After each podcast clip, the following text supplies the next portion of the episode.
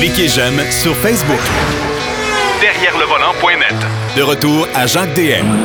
Pour la suite de l'émission, Denis Duquet va nous parler de voitures à trois roues cette semaine. Salut, mon cher Denis. Oui, bonjour. Les voitures à trois roues.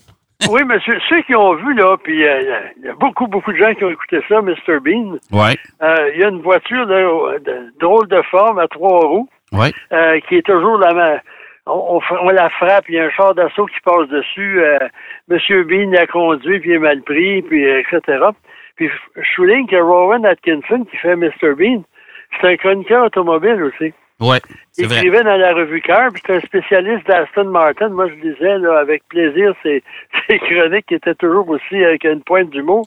Mais cette voiture-là, la Reliant Robin, là, ça fait partie des voitures britanniques à trois roues. Et à une certaine époque, c'était la deuxième voiture la plus vendue en Grande-Bretagne. Mais pourquoi, pourquoi les, les- les Britanniques étaient fervents euh, de, de- voitures à trois roues? Oui, parce que c'est très simple, c'est qu'on pouvait conduire ça avec un permis de moto. OK. Puis aussi, en plus de ça, il y a eu la crise de Suède, dans les- de Suez, c'est-à-dire dans les années 50, avec la restriction sur le pétrole. Ça, c'était des petites voitures qui étaient dotées d'un moteur d'environ 750-800 cc. Puis à ce moment-là, ben, ça consommait peu, ça coûtait pas cher.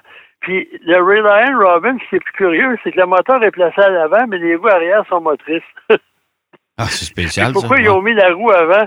Puis là, euh, Jeremy Atkinson, dans, dans, dans euh, la revue, là, voyons, dans la publication, Car?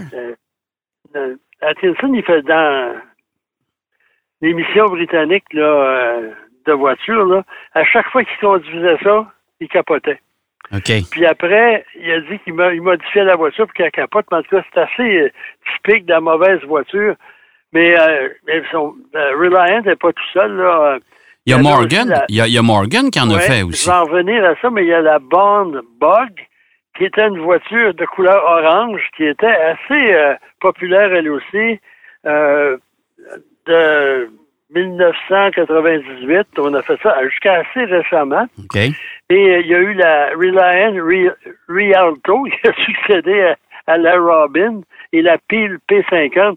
Ça, c'est une micro-voiture euh, à trois roues. Ouais. Bref, euh, c'est quand même assez intéressant de voir l'évolution de ces voitures-là, dont la plupart étaient avec une carrosserie en fibre de verre, parce que ça pesait moins de- ça pesait environ 500 kilos au maximum, avec des moteurs de toutes catégories. Et la plus célèbre d'entre toutes, de façon plus sérieuse que la Robin, qui était une caricature, c'était la Morgan Three-Wheeler, Oui. qui est assez particulière parce que son moteur, c'est un moteur de moto en V qui est placé à l'avant de la voiture, à l'extérieur de la carrosserie. Oui. Euh, on avait, euh, avant la guerre, on en produisait. Euh, pour les mêmes raisons que les autres, là, ça coûtait pas cher, puis on pouvait conduire avec un permis de moto. C'est ce que Peter en Sellers euh, conduit dans son le fameux film La Party, là, au début. Là. Ah, en 2011, on, on a, en 2010, on a recommencé à, à la produire, mais là, avec un moteur Harley-Davidson. Au début, euh, précédemment, on avait un moteur de moto matchless ou AGS, puis là, on a un moteur Harley-Davidson de 1200 cc, si je me souviens bien, et ça développait en version américaine 116 chevaux. Ouais. Euh, puis c'était vendu aux États-Unis pour la modique somme d'environ 75 000 canadiens. Eh boy. OK. Euh, il en fabriquait à peu près, je sais pas moi, 100, 100 par année, puis ils étaient tous vendus. Puis cette année, ou en 2020-2021, on- c'est la dernière euh, édition produite euh, dans cette configuration actuelle avec ce moteur-là. Euh, on en a produit 33, je crois, puis euh, ils sont tous vendus avec des, des, des couleurs un peu spéciales, couleurs de camouflage. euh, Ouais. Bref. Mhm. Et moi, j'ai eu l'opportunité de conduire ça il y a 4-5 ans. C'est assez particulier. tu es assis très bas. Ouais. C'est pas nécessairement une position de conduite confortable, là, parce que t'es- le, le siège est bas, les, les, les pattes sont, sont allongées, là. C'est pas vraiment confortable. Et la conduite est assez. On s'en rappelle. Il y a une boîte de vitesse euh, Miata, de la Mazda Miata. OK. Et euh, ça accélère quand même, hein? Ça fait 0 100 en- 0,60 en environ 8 secondes. OK. Euh, tu trouves quasiment que c'est trop rapide pour la voiture. Les, les pneus sont minuscules, c'est quasiment des pneus de vélo. Puis la tenue de route est quand même surprenante mais il n'y a pas d'essuie-glace, il y a encore moins de toit. Euh, on est plus ou moins protégé des intempéries. Moi, j'ai reçu un, une mouche ou une guêpe ou je sais pas quoi dans le front. C'est pour ça qu'il y en a plusieurs qui portent des casques en cuir avec des lunettes, ceux qui conduisent ça. Et c'est quand même une expérience assez particulière. Mais euh, disons qu'il faut avoir d'autres véhicules que ça, mais c'est quand même assez spécial. Et la dernière génération là, qui, qui termine, on a mis des feux, parce qu'il n'y a pas de, il y a pas de lumière. Euh, des feux est là, puis on a dit qu'on on les a positionnés afin de ne pas obstruer le flot d'air qui va à la suspension avant pour une meilleure aérodynamique. Et bon, OK.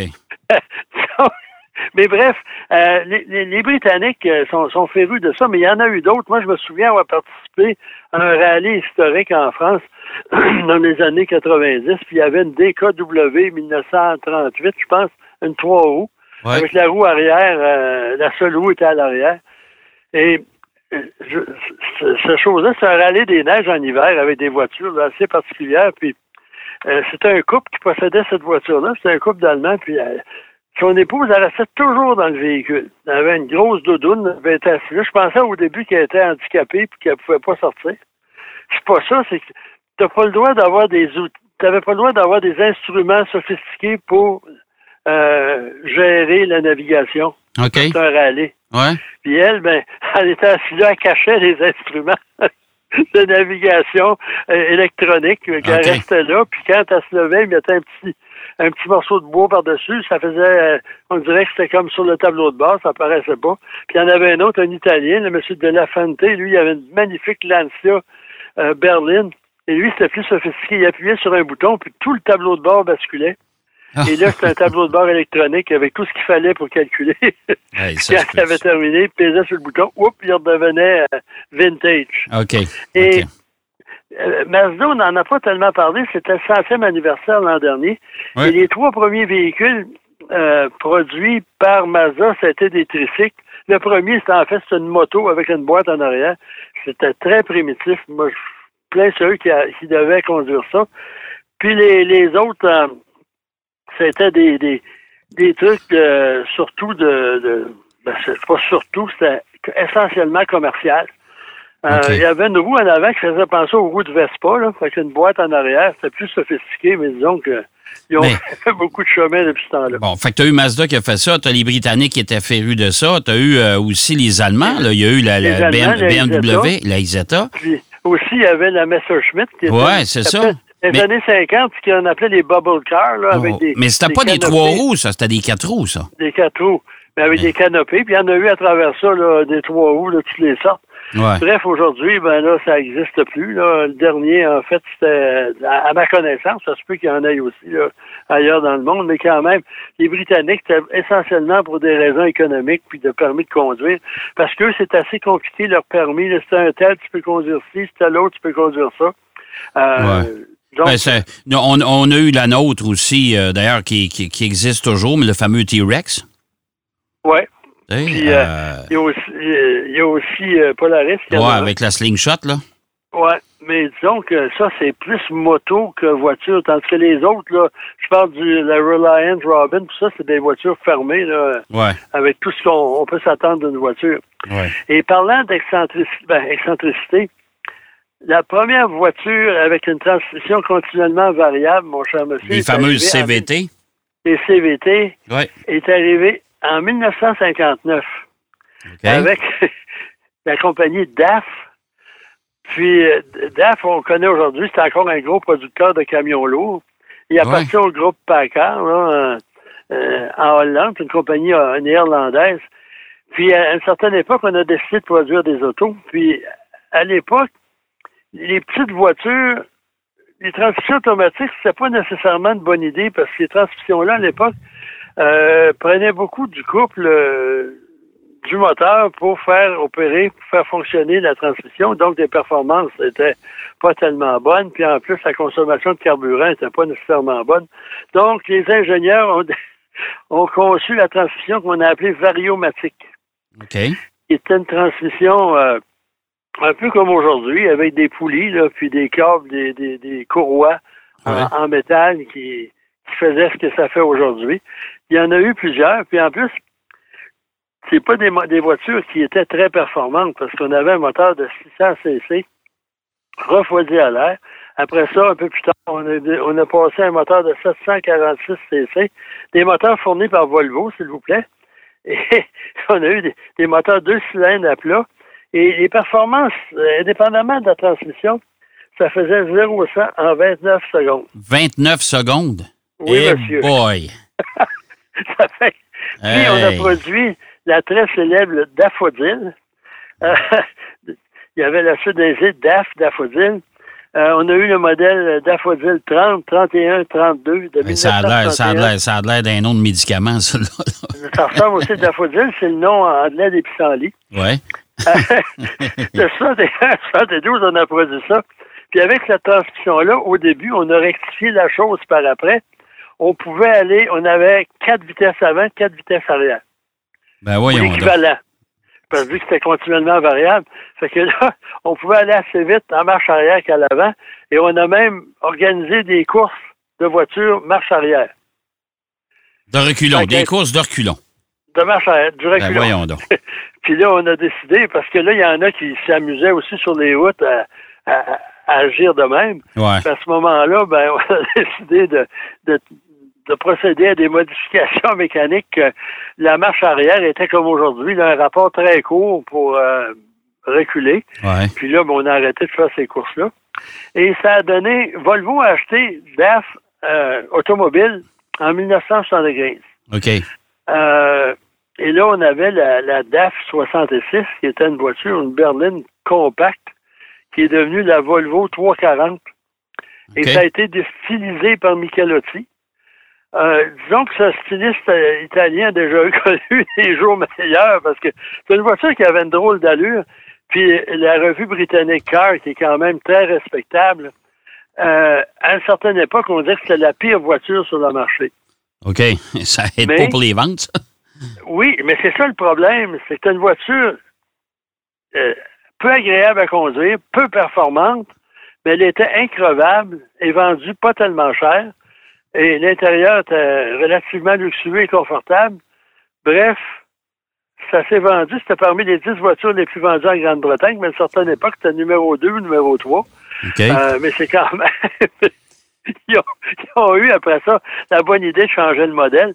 Mais dans la transition, là, on, puis on continuait à offrir aussi euh, la transmission variomatique. OK. Mais je vais revenir un peu plus tard là, dans l'année. C'est comme ceux qui se sont asseyés au moteur euh, rotatif. Ouais. Ouais. C'est Vankel qui a parti ça. Ouais. Puis là, tout le monde courait après ça. Tout le monde disait que c'était pour régler bien des problèmes. C'est un petit moteur qui produit beaucoup par rapport à sa cylindrée. Là, ils ont eu des problèmes d'ordre mécanique, des problèmes de consommation de carburant et d'huile. Mais ça s'est moins répandu quand même que la boîte CVT. La boîte CVT, encore aujourd'hui, il y a, ben, tellement de constructeurs. on, l'a raffiné. Parce que je me souviens, Subaru s'était lancé là-dedans avec la boîte CVT, avec la petite Justy. Je ne sais pas si tu te souviens de ça. Oui, monsieur, hein? j'en ai, même conduit une pendant six mois, euh, très prolongée. Bon, avec un moteur, un moteur vertical. Oui.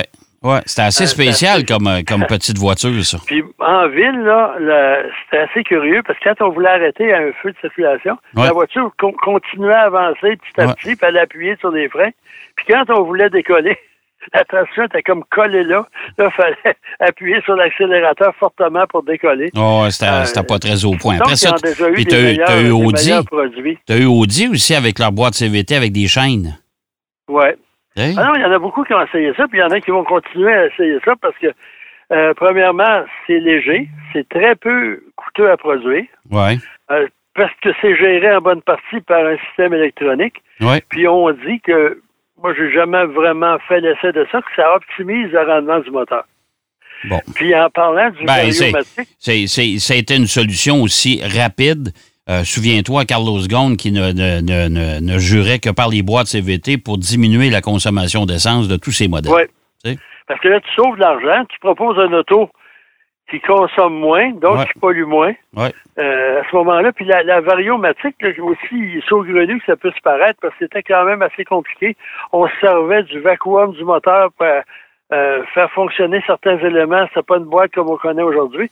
Et il y en a qui ont utilisé ça en course automobile dans des formules. OK. Et ça a eu sa part de succès. Là. Je pense qu'on on dit, si je me, mes souvenirs sont bons, une centaine de victoires avec ce, truc-là, parce que c'était increvable aussi. C'est tout petit. Mais euh, l'histoire de l'automobile, là, c'est plus je regarde ça, je suis pas vraiment fasciné par les voitures anciennes telles que, mais les, les orientations des constructeurs dans différentes choses. Parfois, on avait d'excellentes idées, mais là, on l'offrait à un prix ridiculement bas. On perdait 200 euh, dollars par unité, c'était pas vraiment la, la voie du succès. Ou on utilisait des, à une certaine époque, là, on oublie ça aujourd'hui, les voitures rouillaient, mais rouillaient de façon accélérée. Oui. Ouais, euh, dans le, concept de la voiture, on oubliait que ça pouvait rouiller. On traitait pas le, métal. Euh, on achetait ça souvent du métal de, basse qualité pour euh, pouvoir faire plus de profit, puis ça rouillait à vue d'œil jusqu'à temps que les gouvernements interviennent. Oh ouais, ben écoute, tu parlais de Mazda tantôt, tu sais qu'il y a eu une période, eux, ça fait pas tellement longtemps là, que c'est corrigé ce problème-là, mais il y avait des sérieux problèmes de rouille, eux autres, à une certaine époque. Là. J'avais un voisin ici qui me parlait de ça, vol. Il dit, lui, il avait, il avait une Honda Civic, puis ça, ça rouille pas, etc. Puis il dit, moi, là, mon chum, il y a une Mazda, ça pourrit de bout, puis il en mettait, puis il en mettait. Puis on part ensemble pour aller, je sais pas où. puis on, sur la route, on suit une Honda Civic, il est rouillé de port en port. Ah, ouais, ouais, ben ouais. C'était le problème des, des, des, voitures japonaises. Hey, mon cher Denis, c'est déjà tout. C'est déjà tout. Mais euh, intéressant. Ça, là, les premières Honda Civic rouillaient à vue d'œil, surtout les ailes avant. On avait payé quelqu'un pour circuler. Puis quand on avait une voiture rouillée, il laissait sa carte de visite pour remplacer les ailes gratos. Oui, ça, je me souviens de ça aussi, de cette période-là. Hey, merci, mon cher Denis. On se reparle la semaine prochaine? J'espère. Toujours, ben oui, comme à l'habitude, bien sûr, bien sûr. Hey, bonne semaine, mon cher Denis. Toi aussi, là. Bonne semaine, tout le monde. Merci. Denis Duquet qui nous parlait des voitures trois roues. Ben oui, vous en avez déjà sûrement vu si vous êtes passionné de voitures. Euh, des technologies aussi qui, qui, ont tellement évolué. La boîte CVT, hein, ça a commencé de bonne heure quand même avant les années 60. On va aller faire une pause. Au retour de la pause, Marc Bouchard nous parle de son essai de la Civic Type R de Honda. Derrière le volant. De retour après la pause. Pour plus de contenu automobile, derrière le volant.net.